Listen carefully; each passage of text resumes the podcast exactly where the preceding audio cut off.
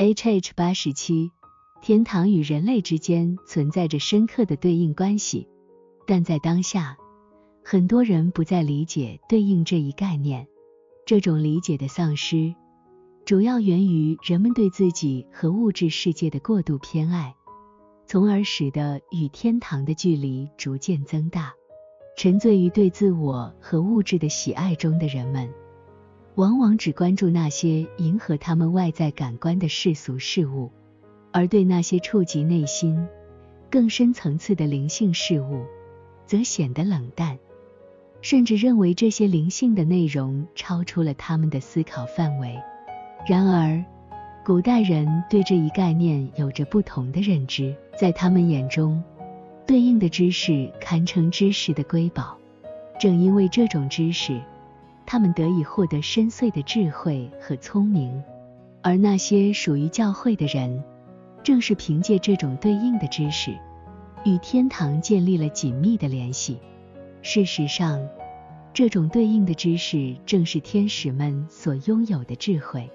上古人类作为属天的存在，他们的思考方式如同天使，依靠对应关系来思维，因此。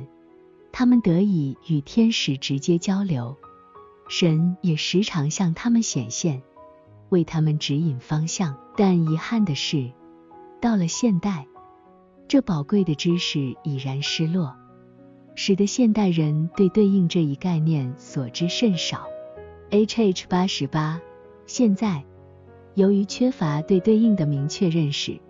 我们难以深入理解灵性世界的真谛，我们也不清楚灵性是如何流入自然界的，甚至不了解灵性与自然之间的关系。对于人的灵或称作灵魂，以及它在身体中的作用，我们的了解也相当有限。同样，对于人死后的状态也缺乏明确的知识，因此有必要深入探讨什么是对应及其特性。这将为接下来的讨论打下基础。H H 八十九，首先，我们要讲述什么是对应。事实上，整个自然界与灵性世界是相互对应的，不只是宏观层面，即使到了微观细节，这种对应关系也同样存在。简单的说，所有在自然界中的事物，只要它起源于灵性世界。我们就称它为对应物。我们需要明白的是，自然界是依赖于灵性世界而存在的，就像一个结果是因为其背后的原因而存在。当我们谈论自然界时，我们指的是太阳下的一切，这些事物都从太阳接收热和光；而当我们提到灵性世界时，我们指的是天堂及其所包含的一切。H H 九十，人类被视为一个微型的宇宙和天堂，是按照宏大宇宙和天堂的形象创造的。参考 H H 五十七，在我们每个人内部存在一个灵性世界和自然界，我们的思维和情感，及与我们的认知和意愿有关的部分，构成了我们的灵性内在。而我们的身体及与其相关的感觉和行为，则构成了我们的物质外在。因此，当我们的物质外在及身体、感觉和行为反映出我们的灵性内在及我们的思维、认知和意愿时，这种反应就被称为对应。H H 九十一，要了解何为对应关系，我们可以观察人的面部表情。在一个没有受过训练去掩饰的脸上，心中的所有情感都会自然的显现，好像他们在一个自然的模型上被呈现出来。这就是为什么我们常说面部是心灵的镜子，因为它反映了人的内在灵性世界。同样的，思维体现在言语中，情感则在身体语言中体现。这些在身体上的表现。不论是面部、言语还是动作，都称之为对应物。H H 九十二，通过以上描述，我们可以理解什么是内部的人，什么是外部的人。内部被称为灵性人，而外部被称为自然人。这两者之间的差异很明显，就像天堂与地球的区别。此外，一切发生和存在于外部或自然人之中的事物，都是由内部或灵性的人的产生的。H H 九十三，这些是关于内部或灵性人与其外部或自然人的对应关系的描述。但在接下来的部分，我们将讨论整个天堂与每一个人的对应关系。H H 九十四，前面已经解释，整个天堂呈现为一个人。并且他的形象就是一个人，因而被称为至大之人。从那些描述中已经说明，各个天使团体构成了天堂，并且它们被有序的排列，正如人体的肢体、器官和内脏一样。其中，有的社群在头部，有的在胸部，有的在胳膊。还有的在其他特定的部位中，H 五九七二。因此，那些存在于某一部位的天使团体，与人的相似部位相对应，如存在于那里的头部的团体，与人的头部相对应；存在于那里的胸部的团体，与人的胸部相对应；存在于那里的胳膊的团体，与人的胳膊相对应，而其他部位也是如此。通过这种对应关系，人得以存在，因为人的存在源于天堂，而非其他地方。H H 九十五前文提到，天堂被分为两大国度：属天国度和属灵国度。属天国度与人体的心脏及其各部分相对应，而属灵国度与人的肺脏及其各部分相对应。在人体中，心和肺构成两大系统。心通过动静脉控制，肺则通过神经和肌肉纤维。在人的灵性层面，有意志和理智两大领域。意志通过良善的情感驱使，而智慧则通过真理的情感驱使。这些都与心和肺在人体中的角色相对应。在天堂，属天国度对应于天堂的意志，以仁爱的良善为主导。属灵国度对应于天堂的理智，以真理为主导。这些与心和肺在人体中的功能相对应，因此，在圣经中，心象征意志和仁爱的良善，而与肺有关的气象征理智和信仰的真理。所以，尽管心脏并非真正的情感中心，但它常常与情感相联系。H H 九十六，天堂分为属天国度和属灵国度，这与人体的心脏和肺脏之间的对应关系形成了一个总体的映射。然而，天堂中的各团体与人体的各肢体、器官和内脏之间的对应则更为具体化。那些在至大之人及天堂的头部的团体，在一切良善中都占有领先地位，他们充满了仁爱。平安、纯真、智慧、聪明，从而获得了欢乐和幸福。它们对应于人的头部及其所有部分。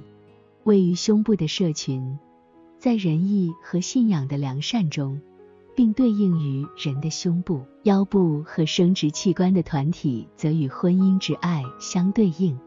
足部的社群处于天堂的最末端的良善中。这种善被称为属灵的自然良善。臂和手的团体代表从良善中得来的真理的力量。眼睛的团体与理解相对应，耳朵的团体与倾听和顺从相对应，鼻子的团体与感知相对应，口和舌的团体与基于理解和感知的言谈相对应，肾脏的团体与真理的净化和辨别相对应。而在肝脏。胰脏和脾脏的团体中，存在对良善和真理的不同进化，其他部分也是如此。它们对应于人的相似部位，影响其功能和用途。这些用途由于来自灵性世界，因此它们通过自然界中的实体形成，从而在效果中稳定下来。这就是对应关系的由来。H H 九十七。在那里，通过同样的身体部位、器官和内脏，在圣经中所象征的意义是相似的，因为所有的意义都是基于它们的相应关系。例如，头象征智慧，胸部象征仁义，腰部象征婚姻之爱。胳膊和手象征真理的力量，脚象征自然层面，眼睛象征理解，鼻子象征感知，耳朵象征顺从，肾则象征着对真理的净化，如此等等。因此，在日常用语中常形容某人有聪明和智慧时，便说他有个好头脑；说某人有仁义，就说他是知心朋友。说某人感知力强，就说他嗅觉敏锐；说某人聪明，就说他眼光犀利；说某人位高权重，就说他一手遮天；说某人出于爱来践行他的意愿，就说他发自真心。这些描述以及我们日常语言中的许多其他描述，其实都是基于他们之间的对应关系。这些都来自灵性世界。尽管人们并不知情，H H 九十八，整个天堂与人的全部之间存在这样的对应关系，这一点已经通过无数的经验向我证实。事实上，我已经完全确信这是一个明确且不容置疑的真理。尽管如此，现在没有必要完全详述这些内容，尤其是考虑到篇幅的限制。你可以在天堂的奥秘中找到相关内容，其中详细探讨了对应关系、象征、从灵性世界到自然世界的流入，以及灵魂与身体之间的互动。H H 九十九，尽管人的所有身体部位都与天堂相对应，但人的外部形式并不是天堂的形象，而是它的内部形式。因为人的内部可以接受天堂，而其外部则接受世界，因此，只有当人的内部接受天堂时，它才是反映最大形式的微型天堂；而如果它的内部不接受天堂，那么它就不是天堂的形象。然而，那些接受世界的外部可以按照世界的秩序呈现，并因此美丽程度参差不一。这种外部的美丽及身体的美丽，是由父母遗传而来的，在子宫中的形成，然后通过来自世界的普遍流入而得到维持。这就是为什么人的自然形态与他的灵性形态有很大的差异。有时候，人的灵魂的形态被展现出来。我看到有些外貌美丽的人，其灵魂却是丑陋。黑暗和畸形的，你会说它更像地狱而不是天堂；而有些外貌不太美丽的人，他们的灵魂却是美丽、纯洁和天使般的。人死后，其灵魂所展现的状态与他在世时的本性是一致的。H H 一百。然而，对应关系的延伸远不止于人类，各个天堂之间也有其对应。第三层或说最内层的天堂与第二层或中层的天堂有对应关系，而第二层天堂与第一层或最外层的天堂相对应。这个最外层的天堂与人的物质形式，即被称之为肢体、器官和内脏的部分，有着对应关系。这样，人的肉体是天堂最终终止的地方。就像它是天堂存在的基础一样，其中奥秘将在其他地方进行更为深入的探讨。H H 一零一，但我们必须明白，与天堂相关的所有对应关系，都与主的神性之人有关，因为天堂是源于他，他自己就是天堂。正如之前所讲述的，如果不是由于他的神性之人作用于天堂的各个部分。并根据这些对应关系影响了世界，那么将不会有天使或人存在。这再次明确解释了为什么主选择成为一个人，并将神性赋予他的人。他的人从初始到末终都成为神性，因为在主降临之前的神性之人，再也不能维系万有，因为作为天堂基石的人类动摇并破坏了秩序。要了解在主到来之前的神性之人以及当时的天堂状况，请参考前一章的摘录。H H 一零二，天使们惊讶地听到。有人将一切都归功于自然而不归功于神，他们同样对那些认为人体其中蕴藏了众多天堂的奥秘，仅仅是自然界的产物的观念感到吃惊。更令他们惊讶的是，人们认为人的理性来源于自然，但事实上，只要稍加思索，就可以看到这些事物来自神，而不是自然。